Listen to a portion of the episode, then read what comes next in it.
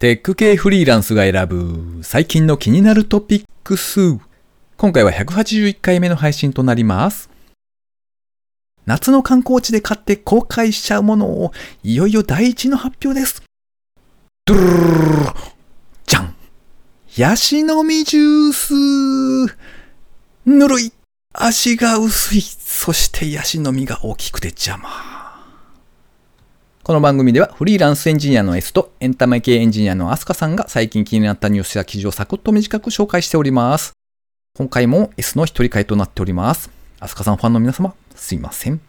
IT 関連をメインにですね、ガジェットだったり新サービスの紹介だったり、それぞれが気になったものを好き勝手にチョイスしております。今回は記事を3つ紹介しまして、久々にインタビューなしの回でございます。ご意見、ご感想などありましたら、ハッシュタグカタカナでテクフリでツイートいただけたらありがたいです。では一つ目の記事ですね。商用 OK 無料の音声読み上げツール、 VOICEVOX が公開。素人でも手軽に満足のいく品質が得られるちょうど良さが魅力。窓の杜で掲載されていた記事ですね。好みのキャラクターにテキストを読ませることができる音声合成ソフト、 VOICEVOX。ボックスは VOX ですね。こちらが8月1日に公開されました。VOICEVOX は手軽にそこそこ品質が良い結果を得られる音声読み上げツール。有償ツールほどの機能は持たないが、誰でもすぐに扱えてやろうと思えば簡単なイントネーションなどの調整まで行える柔軟性が特徴だそうです。商用、非商用問わず無料で使用が可能です。対応する OS は Windows のみとなっておりますね。こんな感じでですね、簡単に音声読み上げができたっていうところですね。暑い日が続きますが、皆さんお元気ですか？昔、海の家でサザエのつぼ焼きが売っていたので、みんなで買ってみたんです。そしたらとってもぬるくて吹き出しそうになりました。サザエは熱いうちに食え、ですね。ほとんどいじってないんですけど、こんな感じになりました。では次の記事ですね。著名人対象に公式 3DCG モデルデジタルツインを制作、管理、キャスティングするサービスを開始。2023年までに500人制作。テッククランチジャパンで掲載されていた記事ですね。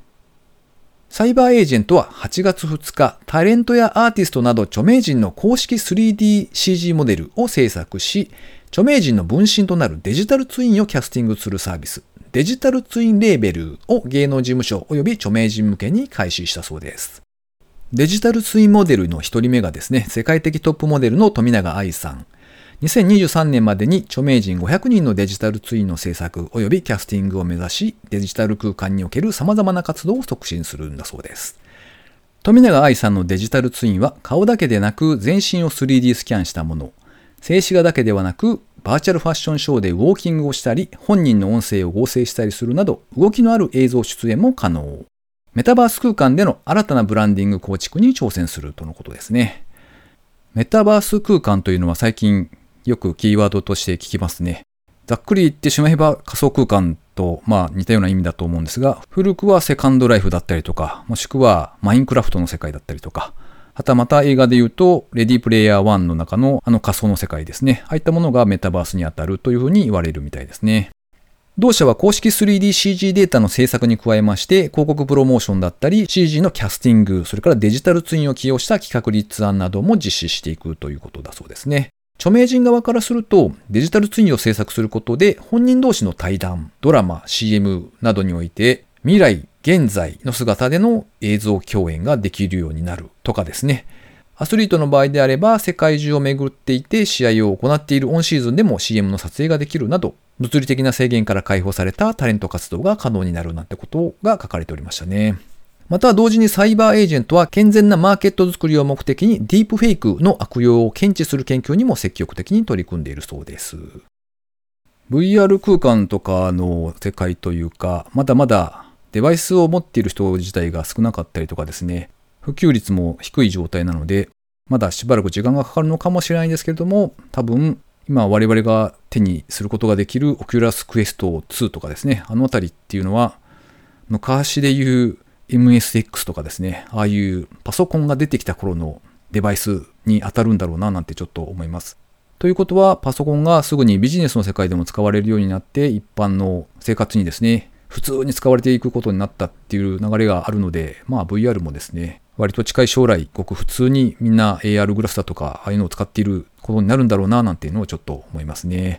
そう考えると、大きな企業というのはですね、先を見据えていろいろと取り組んでいるんだな、なんてことをちょっと思いました。では最後3つ目ですね。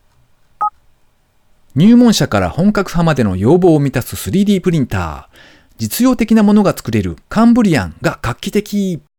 ライフハッカー日本語版のサイトで掲載されていた記事ですね。ガジェット関連クラウドファンディング町屋に登場した 3D プリンターカンブリアンというのがあるそうですね。コード、硬さの度合いのコードですね。このコードが高いフィラメント素材 TPR、熱可塑性エラストマーという素材だそうなんですけれども、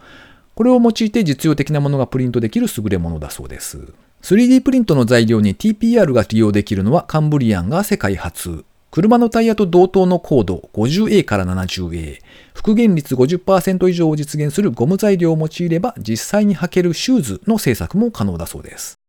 一般的なフィラメント材料の PLA や ABS、TPU なども利用可能。カンブリアンプロとカンブリアンマックスの2種類が用意されておりまして、プロで作れるのが高さ最大25センチまで、マックスで作れるのが高さ最大38センチのものまでということだそうですね。